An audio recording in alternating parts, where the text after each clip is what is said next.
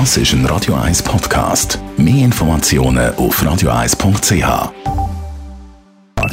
Die Morgenkolumne auf Radio 1 präsentiert vom Grand Casino Baden. Grand Casino Baden. Baden im Glück. Guten Morgen, Dave. Ja, guten Morgen miteinander.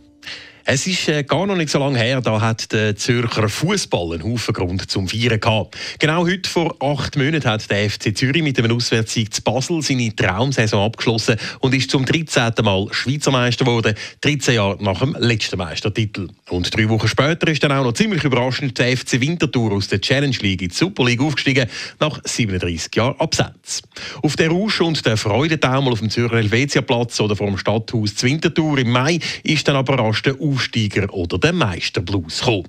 Beim FC Zürich ist der Erfolgstrainer André Breitenreiter nach nur einer Saison wieder in die Bundesliga verschwunden. Ähm, Zürcher Meistertrainer läuft bei Hoffenheim mit nur einem Sieg aus den letzten zwölf Spielen übrigens auch nicht gerade wie geschmiert.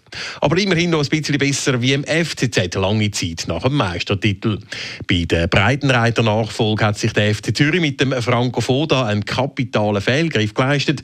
Statt wieder in der oberen Tabellenhälfte und sogar in der Champions League hat sich der FCZ in der neuen Saison bald abgeschlagen am Tabellenende wiedergefunden. Zwar hat der deutsche Franco Foda der FCZ die Gruppenphase von der Conference League geführt. In der Meisterschaft hat es unter ihm in acht Spielen aber keinen einzigen Sieg gegeben und im Göpp ist Zürich gegen das unterklassige Lausanne ausgeschieden. Schon im September hat der Franco Foda darum wieder müssen gehen. Und auch der FC Winterthur ist nach der Aufstiegsparty relativ schnell auf dem Boden von der Super League-Realität angekommen. Ohne namhafte Verstärkungen hat der Aufsteiger zum Saisonstart Kanterniederlagen in Serie kassiert und sich rasch am Tabellenende wiedergefunden. Ähm, Winti-Trainer Bruno Werner ist es aber gelungen, die Mannschaft zu stabilisieren. Er hat ihr ein Defensivkonzept verpasst, das zwar nicht immer schön ist zum Anschauen, in der Super League aber der ein oder andere Sieg eingebracht hat. Und gefeiert wird der FCW von seinen Fans sowieso, auch wenn er wie am Wochenende gegen IB 1 zu 5 aufs Dach bekommt. Bei dem Auswärtsspiel zu Bern sind auch die kleinsten Fans von der Sirupkurve mit dabei gewesen. Winterthur zelebriert sein Super League-Abenteuer auch ohne den grossen sportlichen Erfolg. Und auch beim Meister FCZ sieht es wieder besser aus mittlerweile. Nach dem Trainerwechsel zum Dan Bo Henriksen zeigt die Formkurve wieder aufwärts. Auch die Euphorie bei den Fans ist nach dem Meistertitel umgebrochen. So sind beim Auswärtsspiel zu Zern trotz kalter Temperaturen im Januar zweieinhalbtausend FCZ-Fans mit dabei gewesen.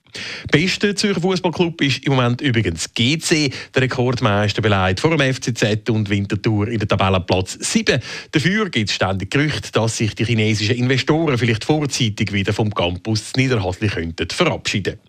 Der Zürcher Fußball mag zurzeit vielleicht weniger erfolgreich sein als noch im letzten Frühling.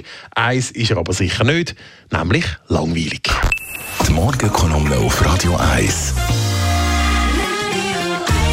Morgenkolumne von Dave Burkhardt zum Nachlesen bei uns im Netz auf radio1.ch. Dort finden Das ist ein Radio 1 Podcast. Mehr Informationen auf radio1.ch.